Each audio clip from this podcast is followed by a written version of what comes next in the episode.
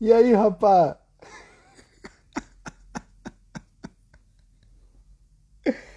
Como é que tá? Manda uma pergunta aí. Hoje eu tô afim de contribuir para alguém ao vivo.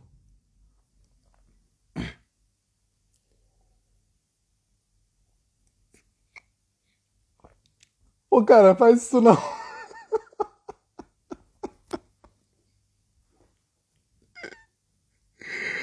Faz isso não. Manda uma pergunta aí.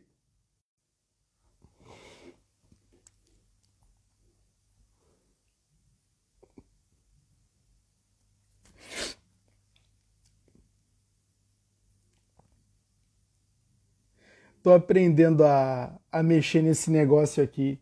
Eu nunca usei isso aqui, cara. Não sei nem como é que se fuça aqui.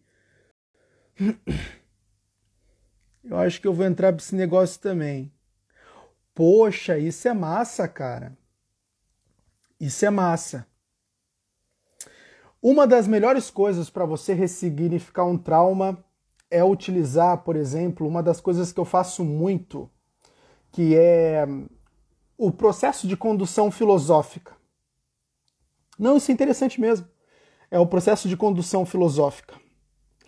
Todos os traumas eles basicamente sempre vão ter um significado. E esses traumas, eles geram determinados problemas emocionais porque eles têm força de convicção muito profunda. O indivíduo de fato acredita no significado que deu aos traumas. Então, quando a gente traz é, todo esse conteúdo por um processo de condução filosófica, o que, que seria isso? É você começar a pegar o conteúdo desse trauma e encher ele de crítica. Isso é fantástico. Ah, é, vamos supor que eu desenvolvi um trauma de falar em público. Vamos supor. Então, por que eu tenho um trauma de falar em público? Começa por essa pergunta. E qual sentido, é que sentido faz esse trauma? Quando eu começo a fazer perguntas para essa dor emocional, eu começo a trazer ela por um campo de produção de conteúdo. Eu vou entender mais exatamente do que ela se trata. E a partir do que ela se trata, eu começo a trabalhar o significado que ela tem, enfraquecendo a força de convicção. Então, a partir do momento que eu vou enfraquecendo a força de convicção desse trauma, ele vai tendo de ter, ele, ele vai perdendo o controle que ele tem sobre mim. Percebe? Seja qual for qualquer trauma que você tenha, você tem que tirar a força de convicção dele. Sempre. Tira a força de convicção do trauma e o trauma ele começa a enfraquecer, ele já não tem mais muito controle sobre você. O grande problema é a força de convicção. Toda crença que ela é produzida, seja ela fortalecedora ou limitante, ela só é uma crença porque ela tem uma força de convicção muito grande e pela força de convicção, ela tem um controle muito grande sobre o teu estado emocional. Enfraquece a força de convicção e esse controle que qualquer crença tem sobre o seu estado emocional se vai embora. Por isso que esse processo de crítica e, e dúvida e questionamento acerca daquilo que aconteceu, ele é muito importante. Porque é basicamente isso que vai enfraquecer a força de convicção é o que mais tem. Crenças limitantes é uma das coisas que mais tem. E boa noite, Tai, Ferra... tai Terras. Boa noite aí para você. Vi que você chegou. Ó, chegou aí a Marcele, a Marci, Marci. Olha aí que maravilha. É, crença limitante é uma das coisas que mais tem hoje e basicamente a gente precisa remover a força de convicção não só pelo processo de crítica e dúvida, mas também por colocar a nossa pele em risco. Isso é fantástico. Isso é fantástico. A colocação da pele em risco. O que, que seria isso? Por exemplo, se eu tenho medo de falar em público, uma exposição pública ela é perfeita para mim começar a enfraquecer as minhas, as forças, a força de convicção da minha crença. Entende? Então, ainda que eu chame, por exemplo, duas pessoas, e faço uma apresentação para ela, ou até mesmo uma pessoa, entende? E faço uma apresentação para ela, eu já começo a enfraquecer, eu já começo a enfraquecer isso. Sem dúvidas. Sem dúvidas. Na verdade, ele é um mestre. Né? Na verdade, ele é um mestre. E não é à toa que os discípulos eles ficaram muito bem preparados para pregar o evangelho na parte que está toda relatada em Atos. Exatamente porque Jesus foi o maior ressignificador da história. Mas por quê? Porque Jesus dominava a arte da pergunta. Era o que eu estava falando agora há pouco. Jesus ele dominava a arte da pergunta. Quando basicamente é, ele era confrontado, ele fazia perguntas para que de uma certa forma ele pudesse resolver o confronto. Entende?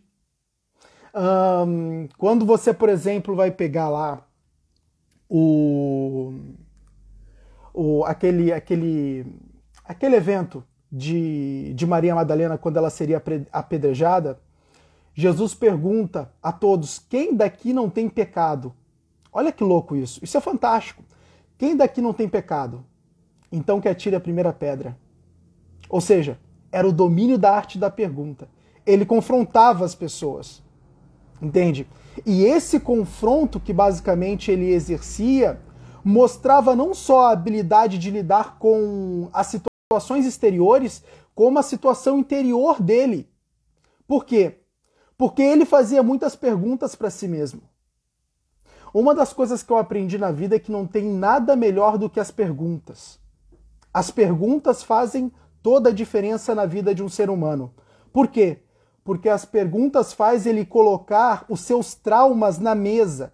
As perguntas geram revelações.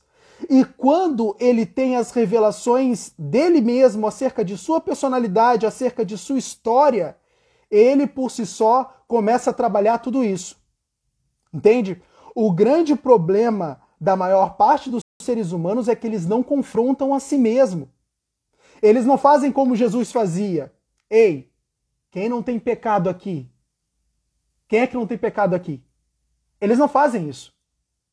A partir do momento que as pessoas começarem a se confrontarem, não, mas peraí, por que eu estou morrendo desse medo? Por quê? Ele não faz sentido algum. Essas pessoas não estão aqui para me matar, nem para me ferir. Qual é o meu medo de estar diante delas?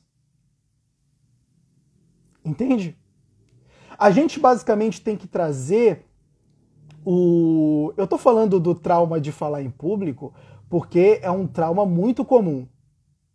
É um trauma muito comum. Inclusive, se você. Eu sei que muita gente não, não gosta de se expor, mas se porventura tiver alguma coisa que vocês queiram perguntar, tá, gente? Pode perguntar aí, eu tô aqui para contribuir o máximo que eu puder.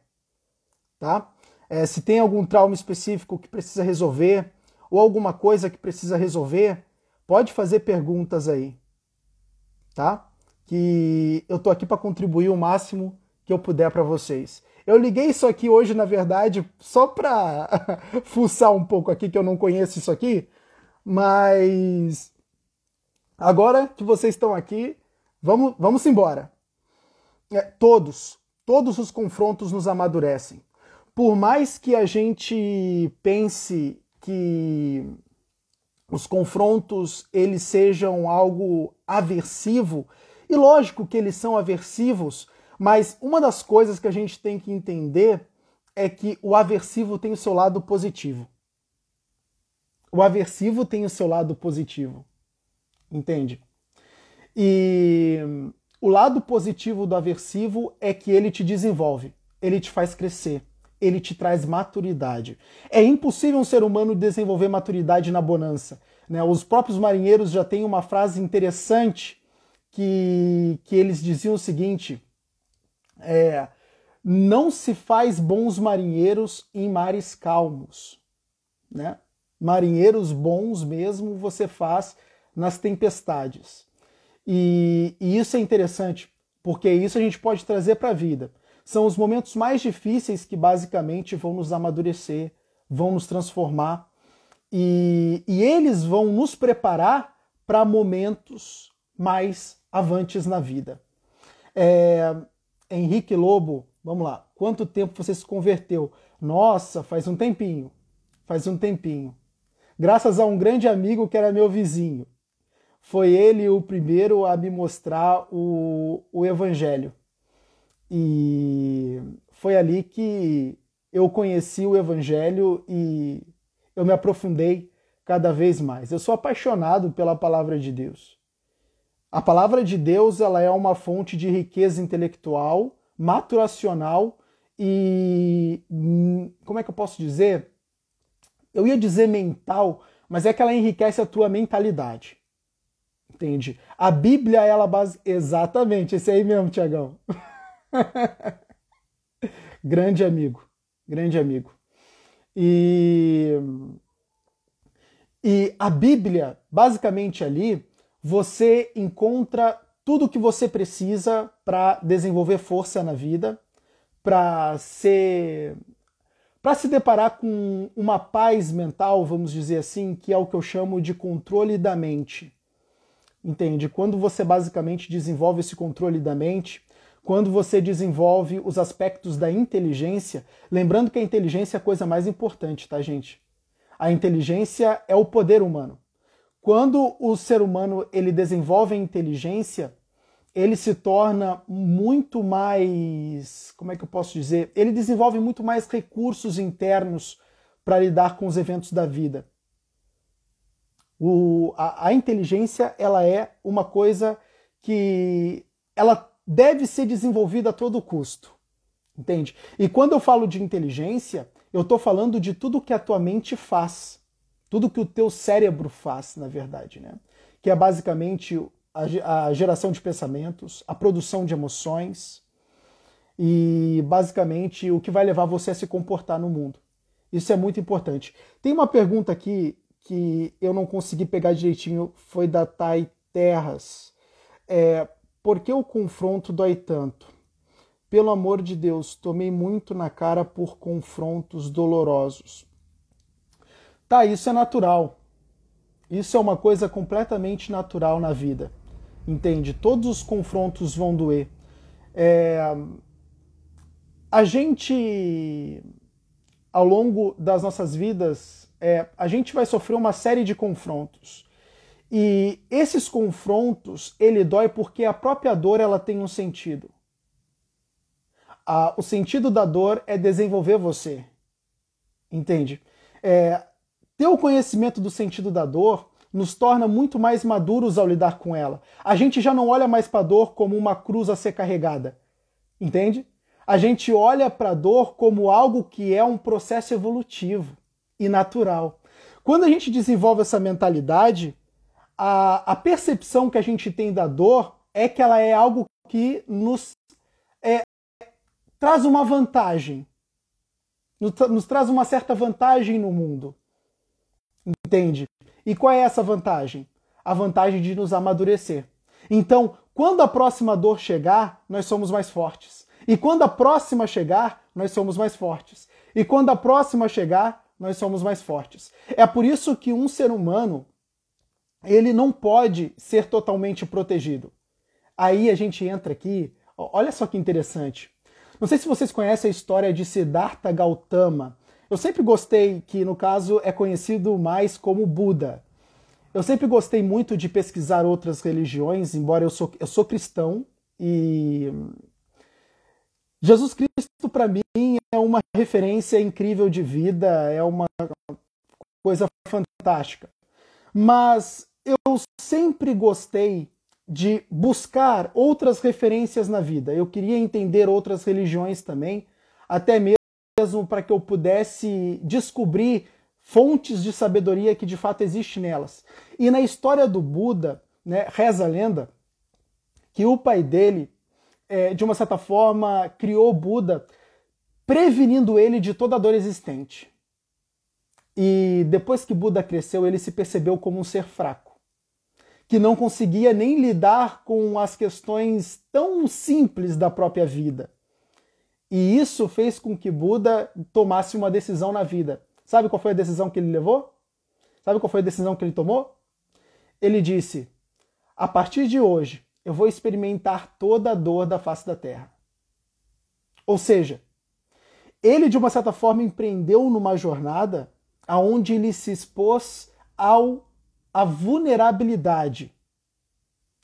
Quando um ser humano ele está exposto à vulnerabilidade, ele está disposto à dor mesmo. E essa dor o, o, o faz evoluir. Isso vai ser muito dito por uma psicóloga nos dias de hoje chamada Brené Brown.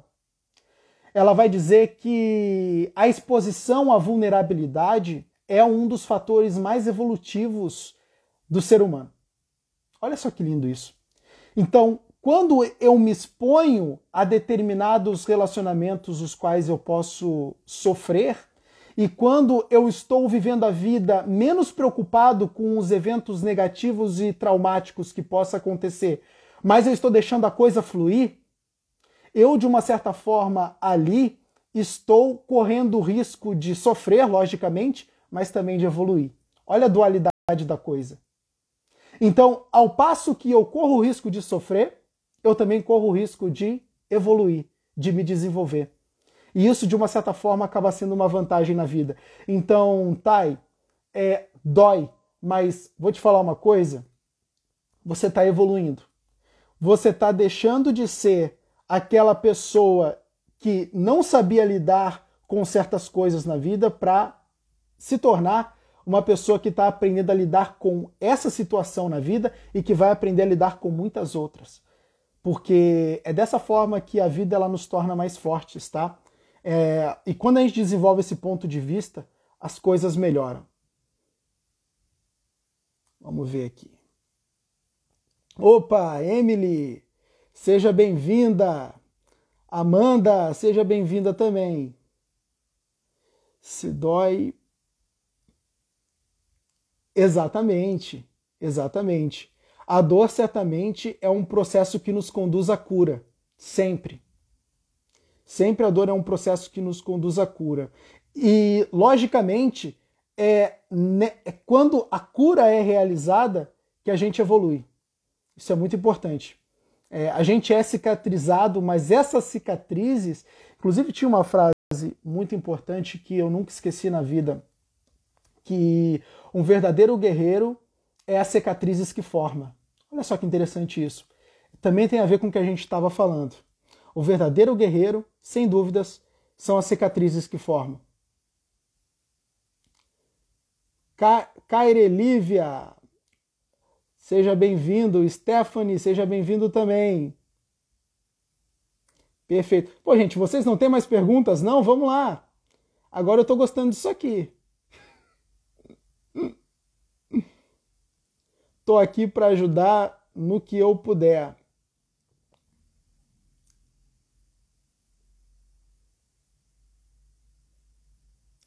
Se vocês tiverem mais algumas demandas aí, qualquer problema que vocês tenham que estejam enfrentando, eu estou aqui para ajudar. Acabou também as perguntas aí, Tiagão. o maior confronto que temos é o evangelho que vai de encontro com a nossa natureza pecaminosa. É, Henrique, sem dúvida, o evangelho ele é uma das coisas que nos faz evoluir bastante. É uma das coisas que nos faz evoluir bastante, exatamente porque ele ajuda a lidar com os nossos demônios, como o próprio Freud falava, né? O próprio Freud dizia que a gente é permeado de demônios em nós. E que, lógico, que Freud estava basicamente se referindo à questão do id, né, que basicamente são os impulsos que partem do, do mais profundo do nosso ser. Ele dizia que, na verdade, são os impulsos do inconsciente. Entende? Lembrando que o nosso é, inconsciente ele não tem a presença da racionalidade. Ele nos torna irracional. Não é à toa que lá em Romanos o, Paulo, o apóstolo Paulo vai dizer o seguinte: o bem que eu quero fazer não faço, mas o mal que eu não quero, esse sim eu faço. O apóstolo Paulo vai dizer isso. E o que, que o apóstolo, o que, que o apóstolo Paulo ele estava querendo dizer aqui? Olha que interessante. O bem que eu quero fazer não faço, mas o mal que eu não quero, esse sim eu faço. Ou seja, eu não estou tendo controle de mim. Eu não estou tendo controle de mim. Porque o mal que eu não quero, eu faço. E o bem que eu quero fazer, eu não consigo. Por que Paulo sentia que ele não tinha controle de si mesmo? Por causa do inconsciente. O inconsciente, quando ele, quando ele traz os impulsos, os desejos, né?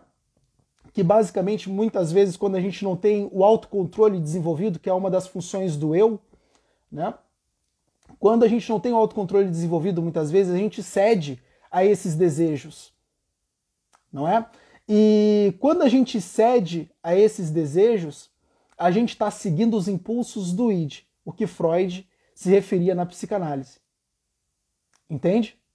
E, logicamente, isso nos torna imaturos diante da vida. Por que isso nos torna imaturos diante da vida?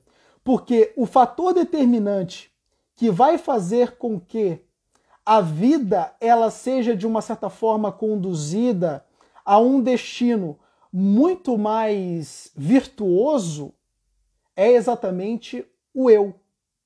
É quando você desenvolve a força do eu para controlar os impulsos do inconsciente, inclusive isso é psicanálise pura, né?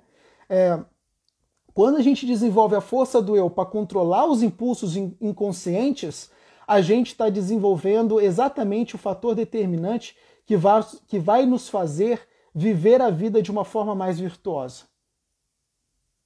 Inclusive, teve até pesquisas científicas em torno dessas questões dos desejos imediatos, sabe?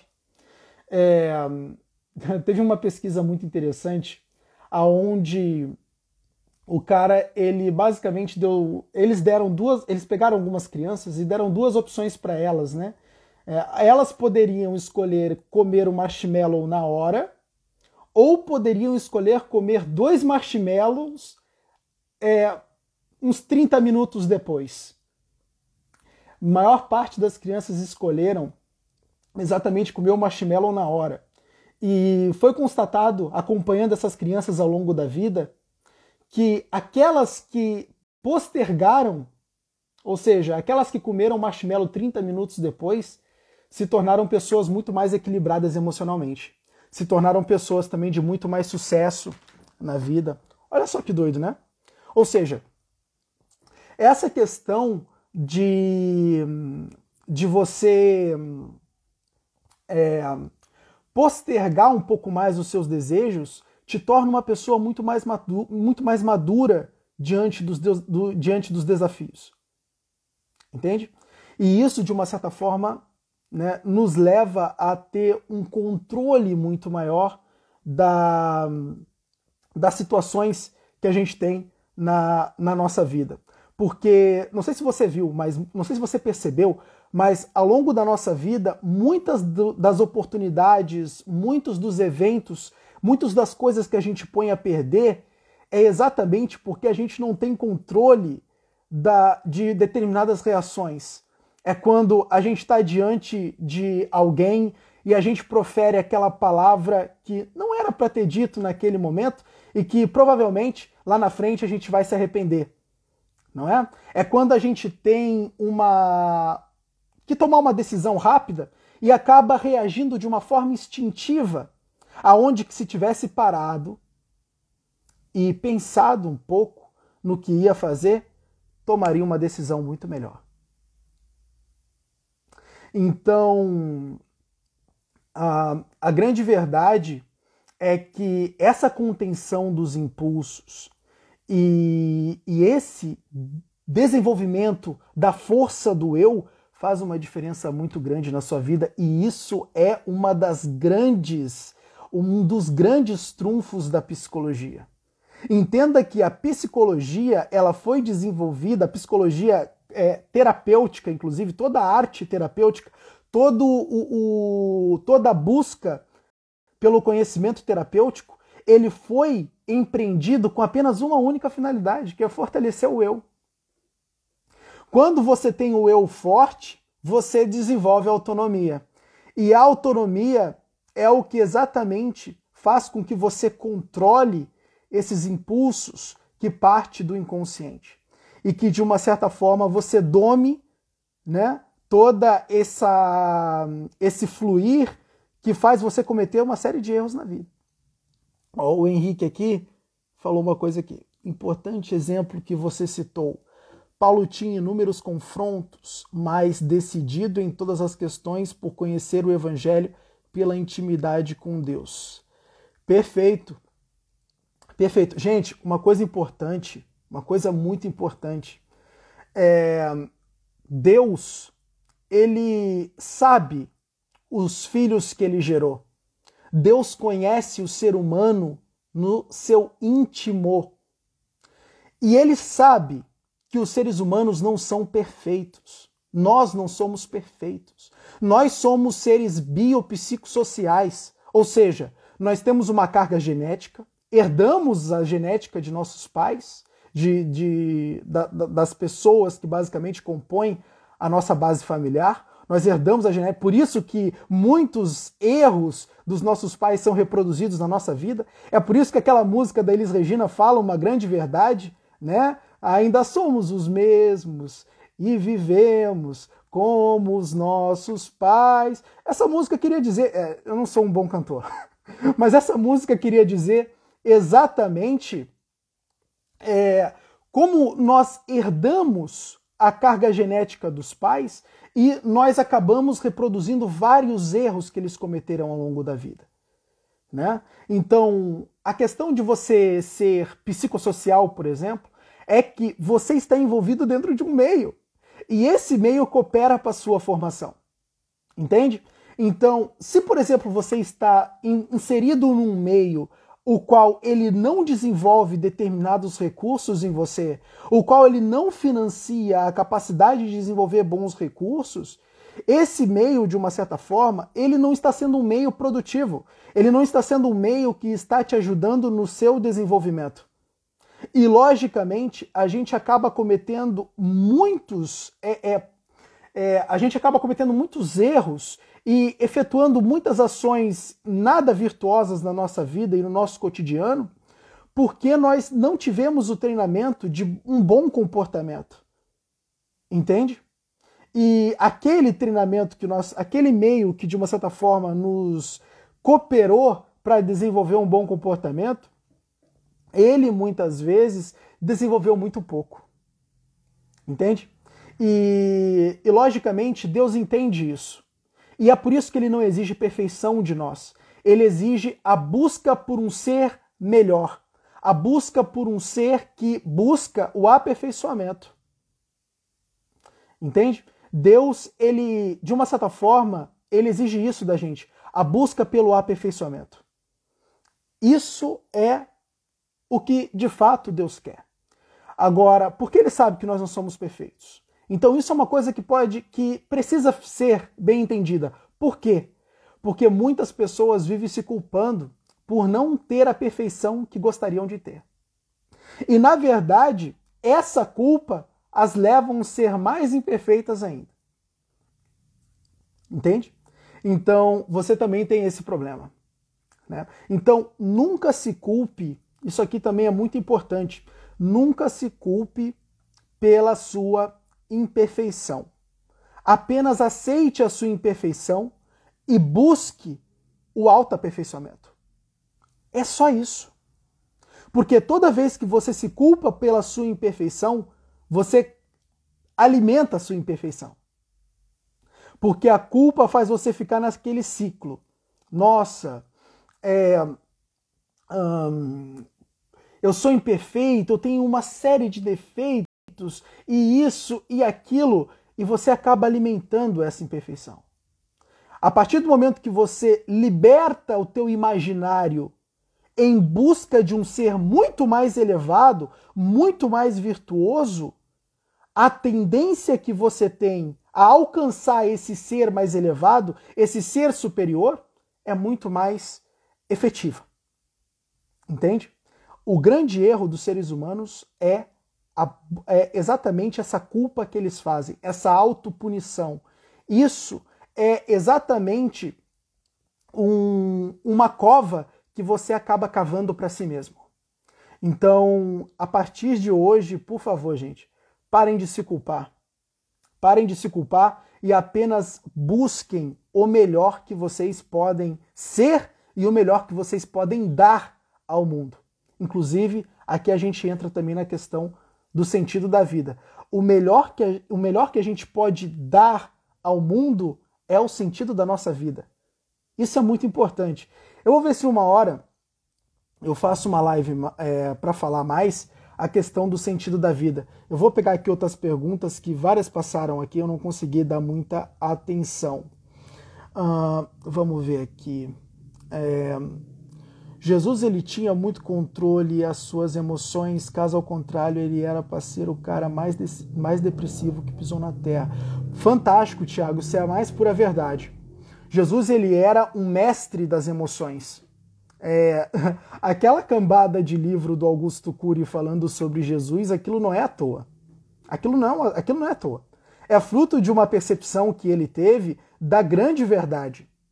Jesus, na verdade, ele era o mestre das emoções, é, porque Jesus ele dominava uma série de técnicas que, e, e, logicamente, a consciência da identidade, isso também era um fator determinante.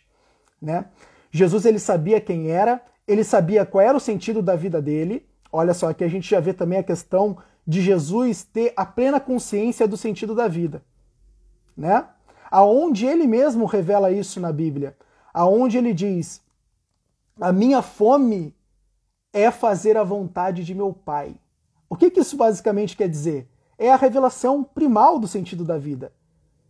A minha fome é fazer a vontade do meu Pai que me enviou. Eu tenho consciência do que eu vim fazer na Terra. E eu não perco mais, eu não dou mais é, a minha atenção, eu não desloco mais a minha atenção para coisas que não têm a ver com isso. Você não via Jesus, por exemplo, perdendo tempo pescando. Você não via Jesus, por exemplo, perdendo tempo fazendo coisas que não tinham a ver com pregar o evangelho, com ensinar né? Se você for pegar a Bíblia, você vai ver: Jesus saiu de cá para ensinar lá, Jesus saiu dali para ensinar lá, Jesus saiu daqui para ensinar colar. Por que isso? Porque Jesus tinha plena consciência da sua missão. E uma coisa que eu vou recomendar, inclusive, para todos, todos vocês que estão aqui, gente, me ouvindo, é busquem uma missão para cumprir. Jamais vivam sem missão. Sabe por quê? Porque a missão ela é um grande tripé da vida. A missão ela é uma das coisas que um, faz você sentir que você é uma peça-chave da vida, faz você sentir que você é uma peça-chave do mundo. Quando você fica sem missão, você basicamente está num mundo e você fica à deriva. Você não vê muitas pessoas falando acerca do vazio existencial. Gente, o que é o vazio existencial? Vou deixar essa pergunta para vocês. O que é a questão do vazio existencial? Qual é o grande problema do vazio existencial? O grande problema do vazio existencial, ele é muito simples. O vazio existencial é quando existe ausência de missão. Se não tem ausência de missão, se tem uma ausência de missão, eu não tenho basicamente um, uma grande percepção da minha identidade. A minha identidade ela está atrelada à minha missão. O que eu vim para fazer fala acerca de quem eu sou. Você está entendendo? O que eu vim para fazer aqui fala acerca do, de quem eu sou. Quando eu tenho uma missão e essa missão envolve promover o bem, e essa missão envolve levar algo para as pessoas que elas ainda não possuem, ou de uma forma que elas ainda não receberam, quando eu me proponho a fazer algo pelo outro, porque a sua missão, embora ela seja sua, ela vai ser direcionada a outros. Porque você vai servir. Aqui a gente está falando do sentido da vida. O sentido da vida está no servir. E a sua missão, ela é exatamente o fator determinante para que você tenha consciência no seu propósito. Quando Jesus diz, né, é, a minha fome é fazer a missão, é, realizar né, a, a, a, missão do meu pai que me enviou, é, exatamente ele já tinha a consciência de quem ele era ali.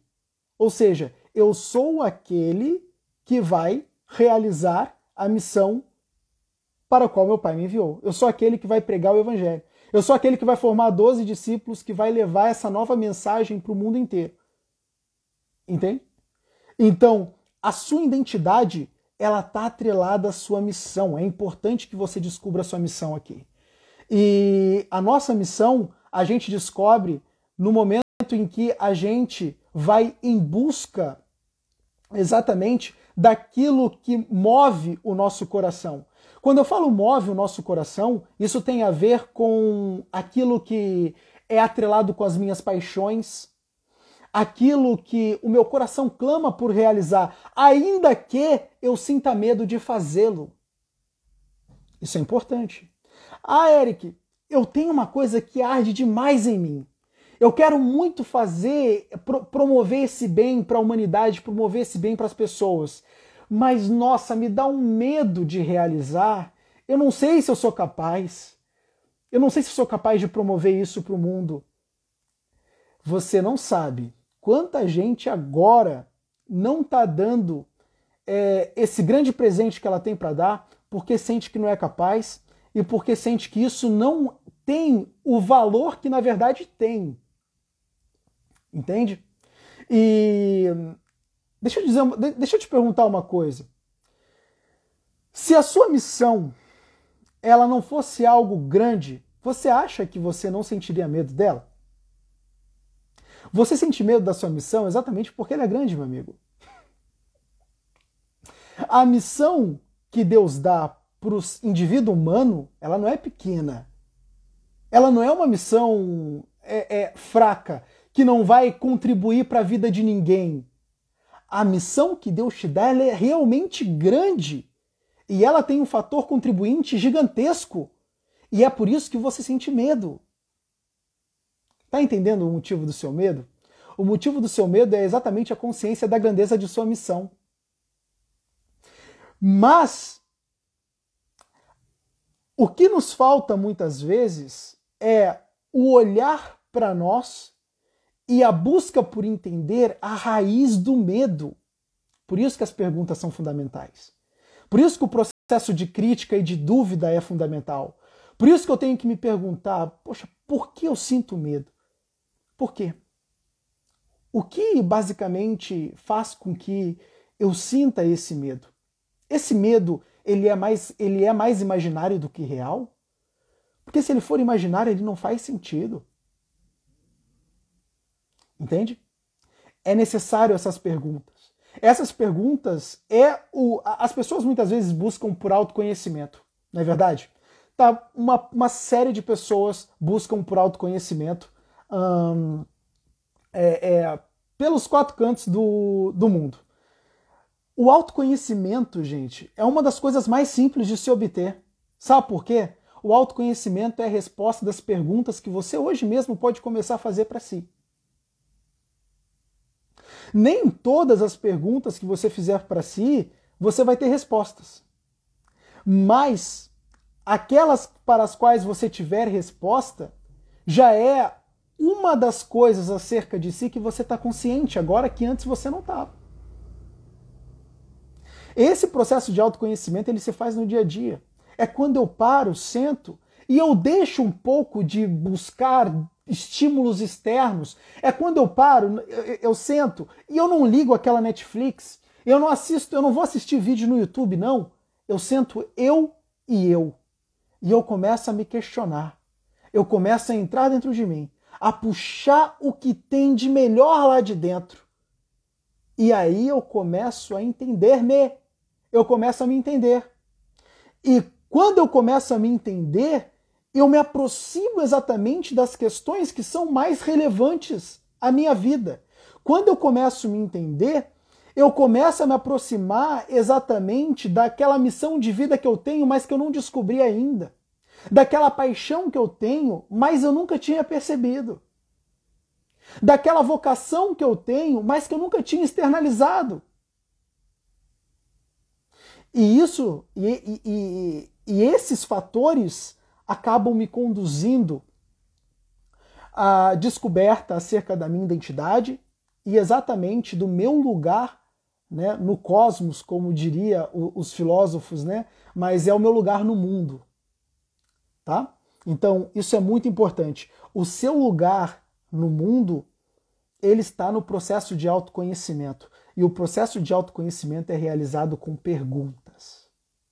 Apenas com perguntas. Entende?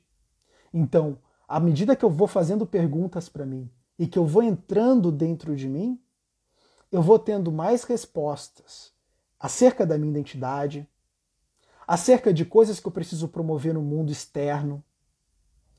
E isso, de uma certa forma, me dá conhecimento de mim e daquilo que eu vim para realizar no mundo. Então, o próprio sentido da vida ele está atrelado com o autoconhecimento. Ou seja, é nessa busca por autoconhecimento que eu também é, acabo encontrando né, indícios do sentido da minha vida, porque o sentido da sua vida está no exterior, está no mundo externo, porque é no servir. Deixa eu pegar aqui outras é, outras perguntas.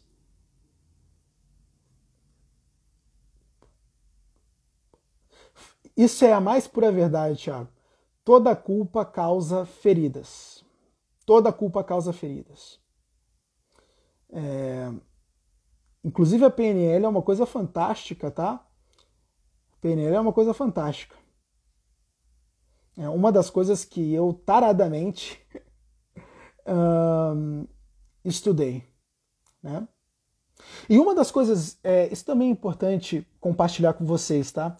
É, uma das coisas que a própria PNL ela defende muito e que eu achei fantástico né, é, até mesmo no momento em que eu estava lendo os livros do, do Richard Blender, é que ele deixa bem claro é que nós precisamos de múltiplos pontos de vista acerca dos eventos que ocorrem na nossa realidade, para que a gente, de uma certa forma, possa desenvolver o senso de autocrítica e não permitir com que pequenos problemas se tornem grandes.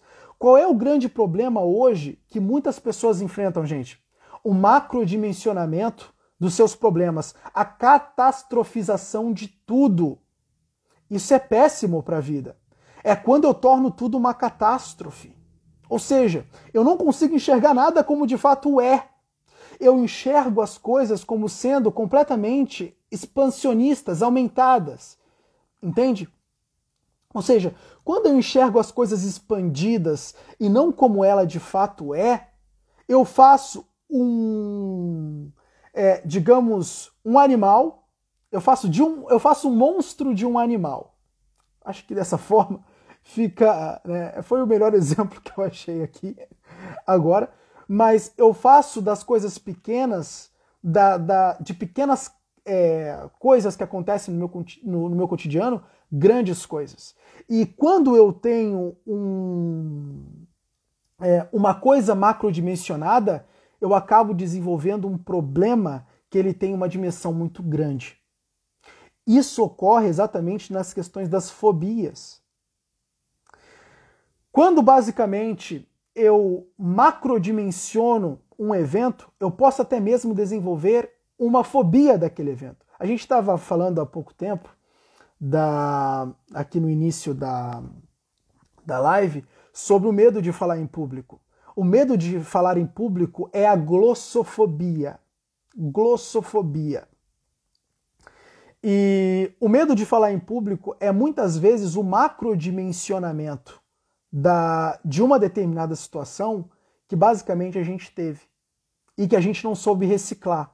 Sabe aquele momento que basicamente a gente estava lá na sala de aula, aí a gente foi apresentar algum trabalhinho e os colegas começaram a rir de basicamente alguma coisa que a gente falou? Entende? A gente não aprendeu a ver esses momentos como momentos de descontração. Se basicamente a gente começasse a fazer um processo de crítica acerca desse evento e a gente começasse a conduzir é, um processo no sentido de que os colegas riram porque acharam engraçado o que eu disse, não porque me acharam engraçado, não porque me acharam a, a, um motivo de chacota. Quando a gente trabalha os nossos eventos desta forma, descatastrofizando eles, a gente não tem esse problema de macrodimensionamento. Logo, não tem eh, o desenvolvimento dessas fobias. Percebe?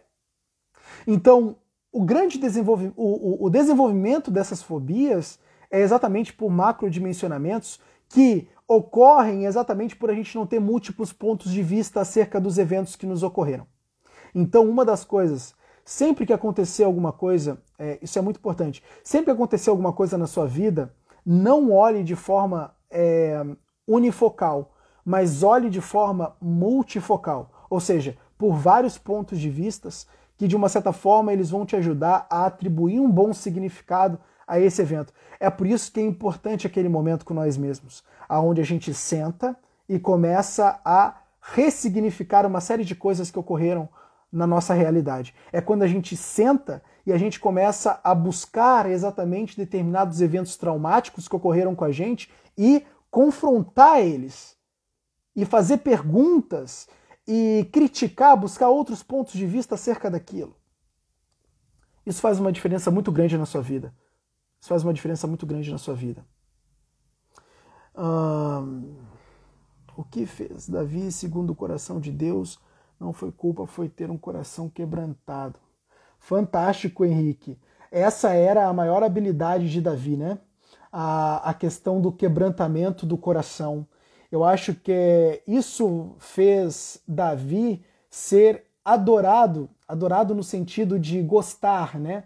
É, isso foi o que fez Deus gostar muito de Davi, né? Exatamente essa o quebrantar que ele tinha, exatamente porque Davi ele era sensível de uma certa forma ele tinha a, essa sensibilidade de eu devo sempre buscar agradar meu Deus nas minhas ações.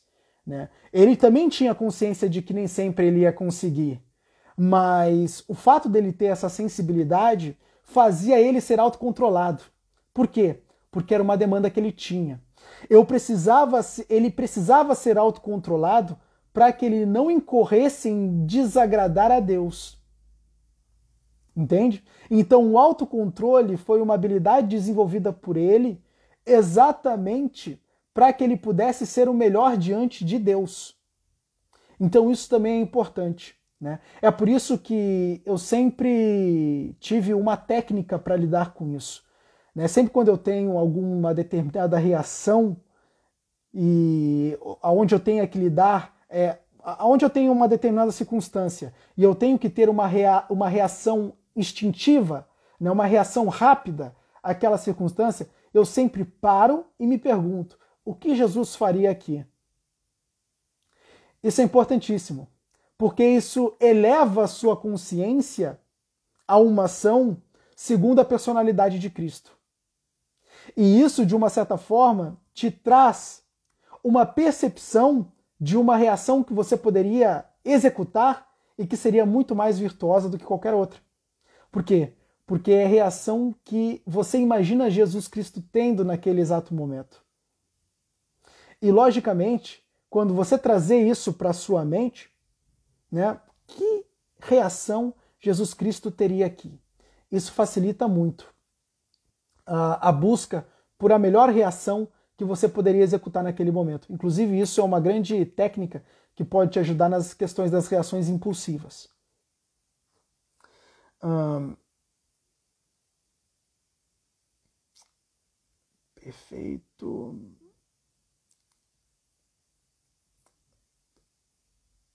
Fala Nunes, seja bem-vindo. O medo, tem, o medo que tem que ter medo da gente.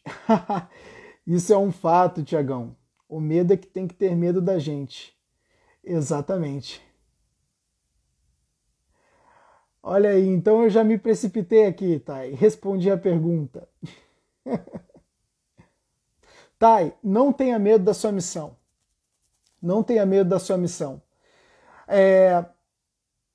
Uma das melhores coisas que você pode fazer é externalize ela para as pessoas que estão ao teu redor. Hoje você pega e diz: Nossa, não tem aquela sua amiga que às vezes você se encontra com ela, diz: Ó, oh, hoje eu vou fazer a minha amiga ser parte da minha missão. Hoje eu vou compartilhar alguma coisa interessante com ela. Hoje eu vou externalizar um pouco de mim para essa pessoa. E às vezes ocorre, Tai, de que o feedback dessas pessoas acaba fortalecendo a nossa confiança. Para que a gente possa externalizar essa nossa missão para uma grande escala de pessoas. Então, comece num pequeno grupo.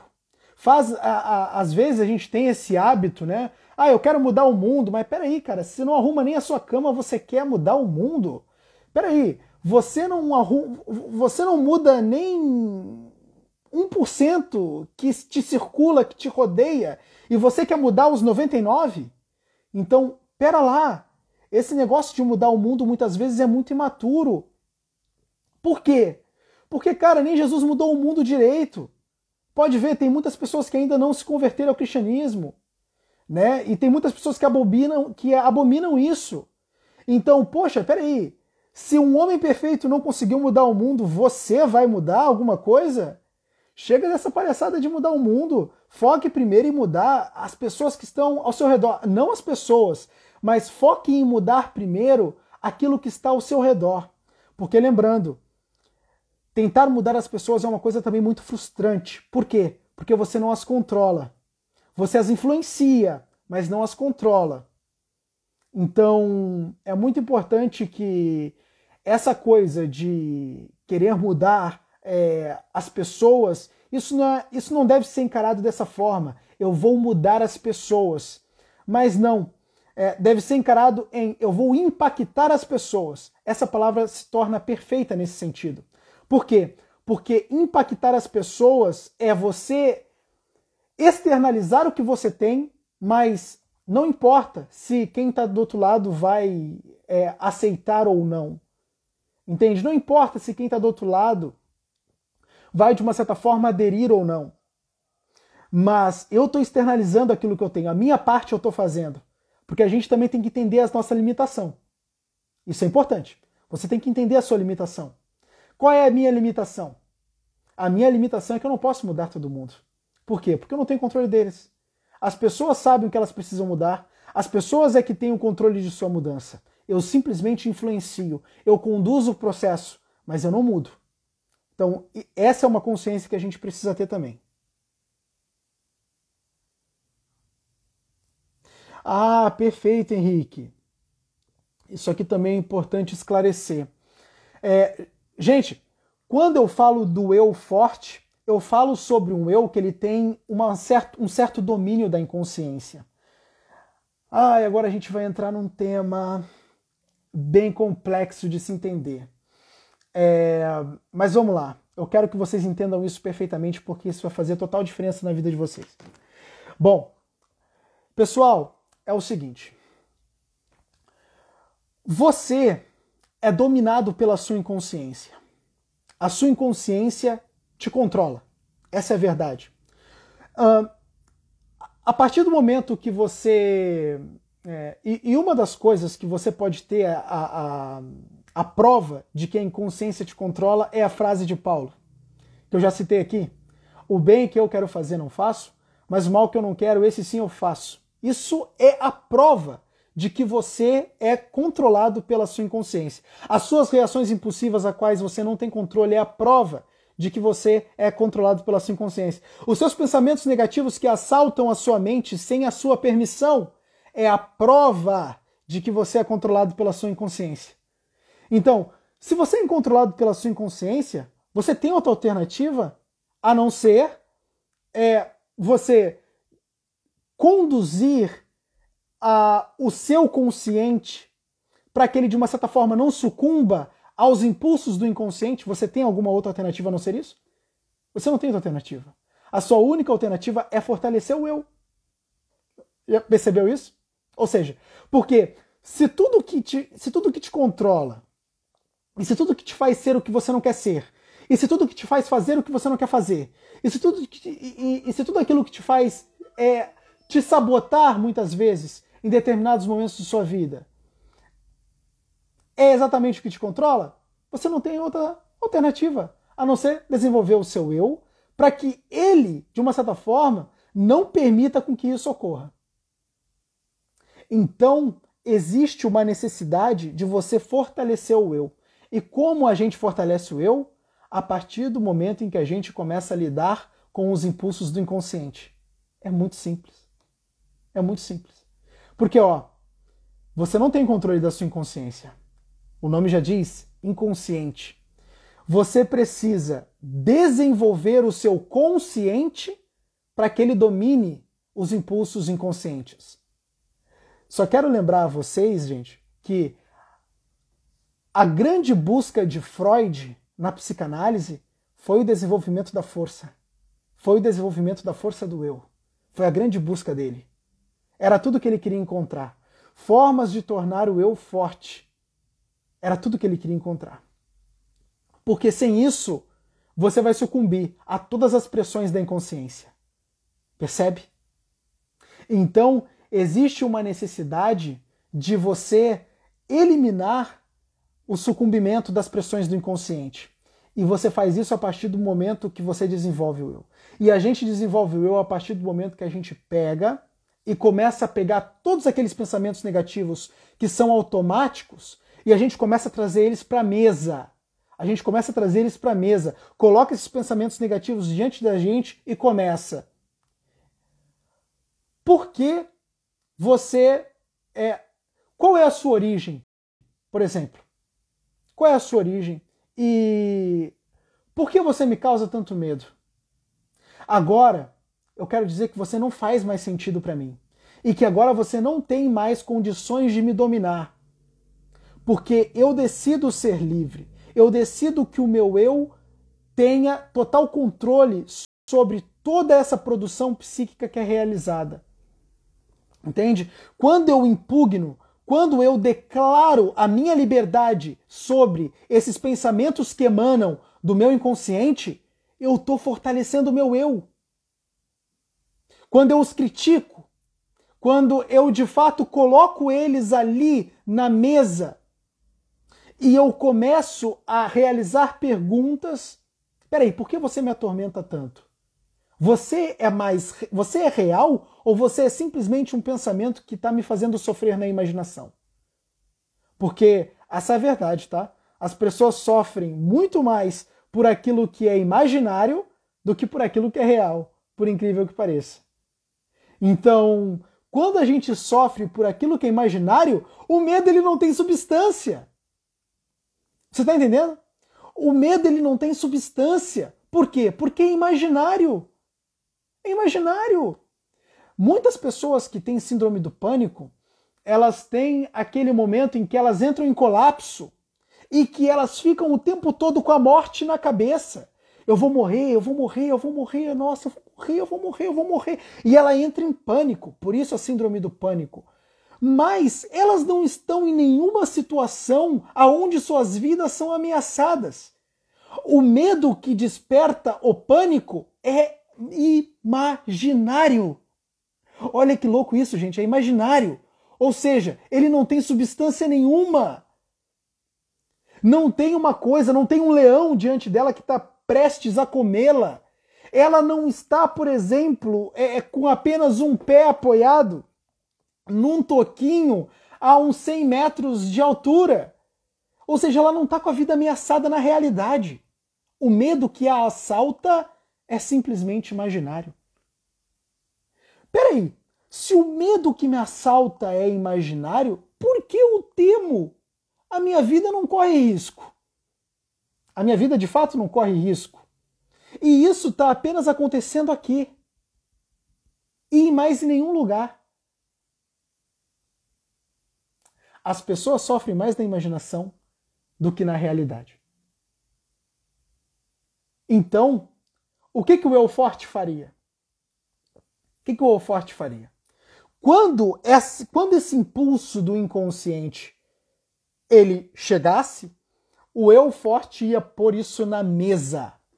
O eu forte ia por isso, ele ia começar a desenvolver, ou seja, o eu forte que eu digo é você, conscientemente, ia começar a se perguntar: isso é real ou é fruto de minha imaginação? Eu realmente estou correndo risco de vida? Então por que eu temo? Não, a partir de agora eu não serei mais assaltado por esse pânico. Eu vou começar a trabalhar todas essas questões diariamente para produzir a minha própria liberdade e eu vou declarar hoje a minha liberdade e o fortalecimento do meu eu diante dessas circunstâncias. Você está percebendo como a gente trabalha essas questões? E então, quando eu estiver diante desses estímulos, eu preciso trabalhar o meu eu nos focos de tensão. Aqui a gente entra num dos pontos mais importantes, gente. A questão do foco de tensão. Você sabe o que é o foco de tensão? O foco de tensão é exatamente quando você tem que trabalhar o medo naquela circunstância que você está enfrentando e que ela, de uma certa forma, é o que é o gatilho que dispara todo esse medo, todo esse pânico em você. Por exemplo, no caso da da Tai, que ela tem medo de externalizar o o seu, o seu propósito, ou seja, que ela tem medo de externalizar, sua, de cumprir a sua missão. É quando ela compartilha partes de sua missão com outras pessoas, ainda que num pequeno alcance, ela de uma certa forma está já fazendo determinados pequenas realizações e já está se, se expondo a determinados focos de tensões que vão fazer totais diferença na vida dela. Por quê? Porque à medida que ela pegar e compartilhar uma parte de sua missão em outra pessoa, caramba, Thay, eu me senti melhor hoje porque por causa sua, sabe? Hoje o meu dia foi muito melhor porque você me disse aquela palavra, porque você me trouxe aquele aquele alívio, né? O meu dia foi melhor hoje por causa sua.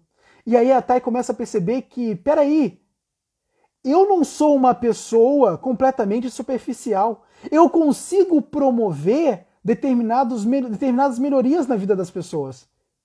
Nossa, se eu consigo promover determinadas melhorias na vida das pessoas, por que não externalizar isso? Por que não levar isso para mais pessoas? Você percebe? E então eu começo a dar pequenos fatores que reforçam a convicção de que eu sou capaz e eu começo a trabalhar as minhas crenças de identidade e de capacidade também. Eu sou capaz, é possível realizar aquilo que eu quero realizar. E deste modo eu vou ficando mais vulnerável e eu vou, de uma certa forma, trabalhando cada vez mais o meu emocional nos focos de tensão. E quando eu vejo, eu estou compartilhando isso para o mundo todo. É assim que as coisas são. Você nunca escapa disso. Ah, Eric, eu quero construir, por exemplo, muitas pessoas têm desejo de construir uma empresa, um negócio, mas não dão um primeiro passo. Por que não dão um primeiro passo? Se o primeiro passo é a coisa mais importante a se dar, meu amigo. é exatamente naquele primeiro passo que você vai desenvolver as primeiras é, interações de fato com o seu objetivo, com o seu propósito. É exatamente nesse primeiro passo que você vai começar a aportar, a, que você vai financiar determinada confiança que você precisa para dar o segundo passo. É no primeiro passo que está exatamente aquela força que vai permitir você a dar o segundo. Ou seja, você não tem outro caminho é dar o primeiro passo mesmo. Então, o primeiro passo é uma das coisas mais importantes a ser dada na vida. Entende? E você tem que estar pronto para dar o primeiro passo, para que possa ser dado o segundo, para que possa ser dado o terceiro e para que nessa jornada você vai sendo feito. Lembrando, gente, isso é muito importante. Não é o destino que faz o viajante, é a jornada que faz o viajante. É lá que você vai desenvolver os recursos para chegar no destino. Tudo está na jornada. A força que o seu eu vai desenvolver, a confiança que ele vai desenvolver, os recursos maturacionais que ele vai desenvolver estão na jornada e não no destino. A jornada é o processo mais importante de todo aquele que empreende alguma coisa. Lembrando que esse empreender não quer dizer montar empresas e negócios. Esse empreender é realizar algo. Tá? Esse empreender ao qual eu estou me referindo. É realizar algo, realizar algum empreendimento, seja ele é, realizar uma ação é, que de uma certa forma se traduz num propósito que eu tenho de vida.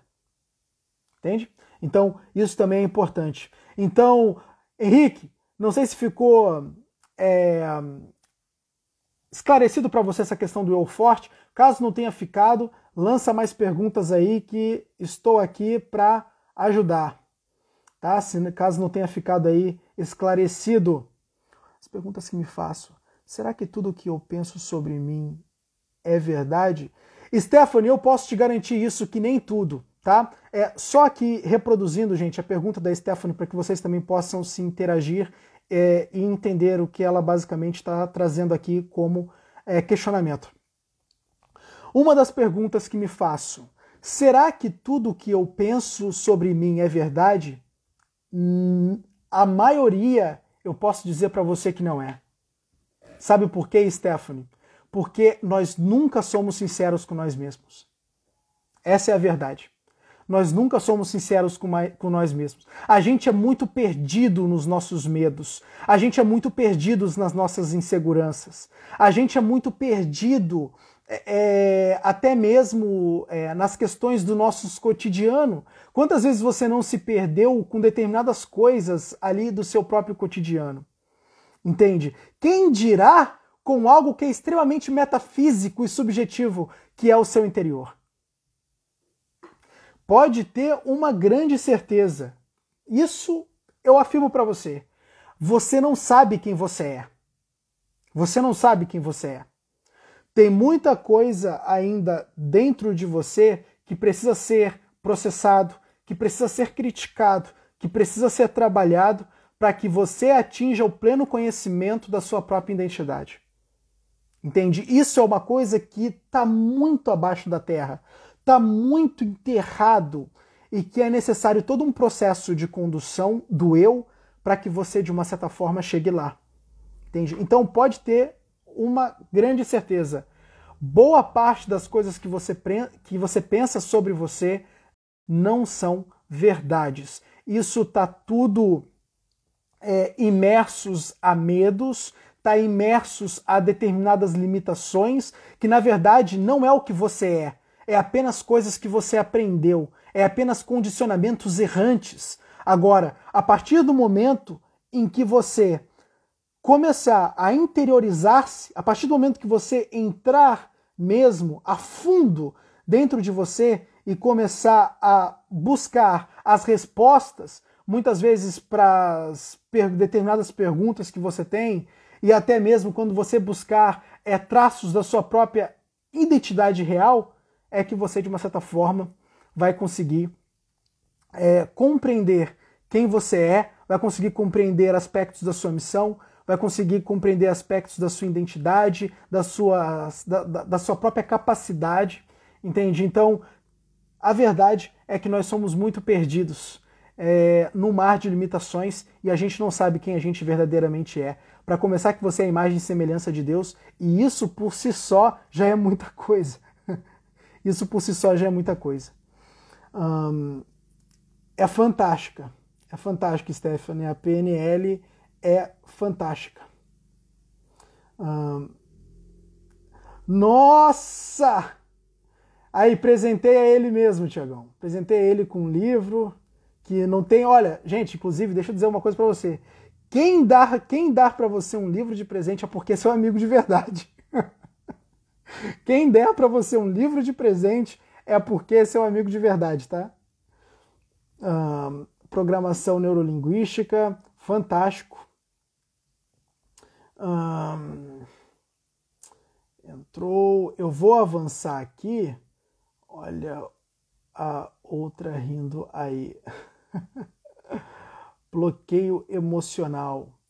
Caramba, isso aqui, gente. É, o, o, o Thiago aqui ele perguntou sobre o bloqueio emocional. Não sei se foi uma pergunta ou se é, ele estava falando acerca de bloqueio emocional para alguém aqui do chat, mas uma das coisas importantes, gente, quanto ao bloqueio emocional, é que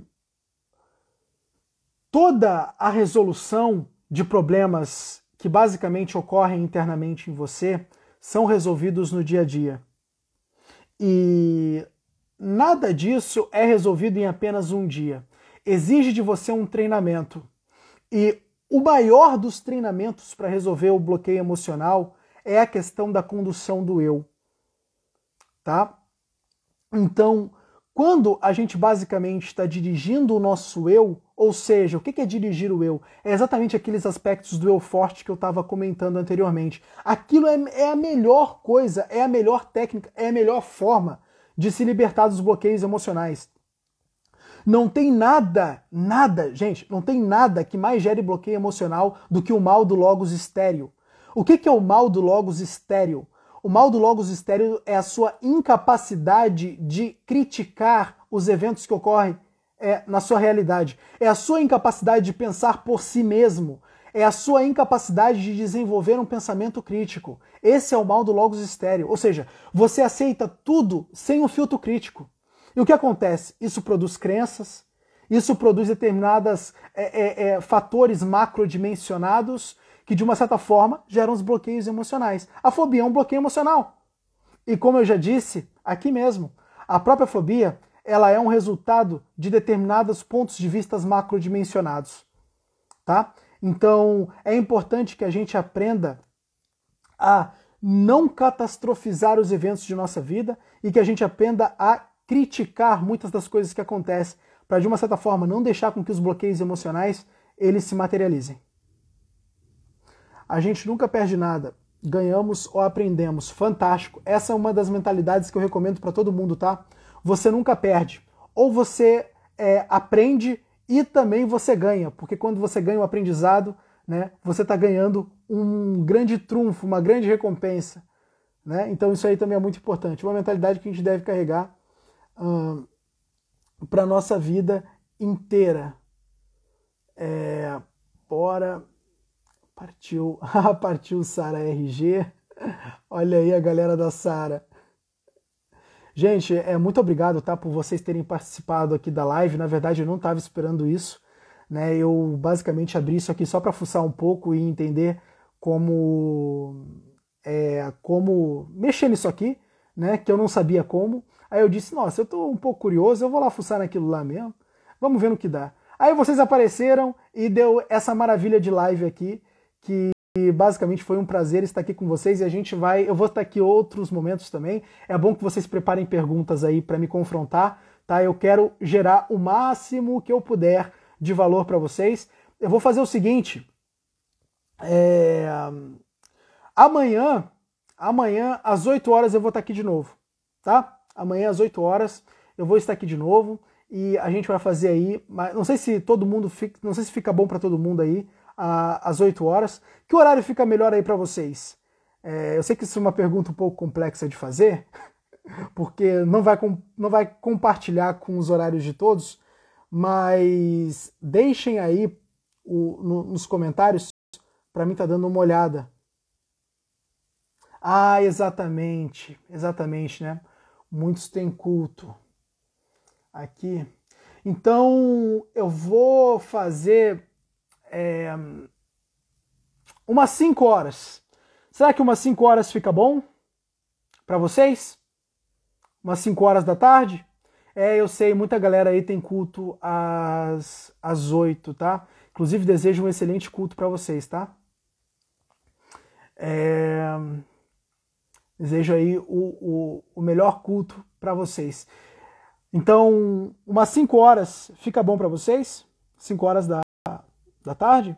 Eu vou fazer depois um, um stories anunciando direitinho, tá? O, o, horário certo da, da live, mas vou fazer umas 5 horas. Acho que fica bom para vocês.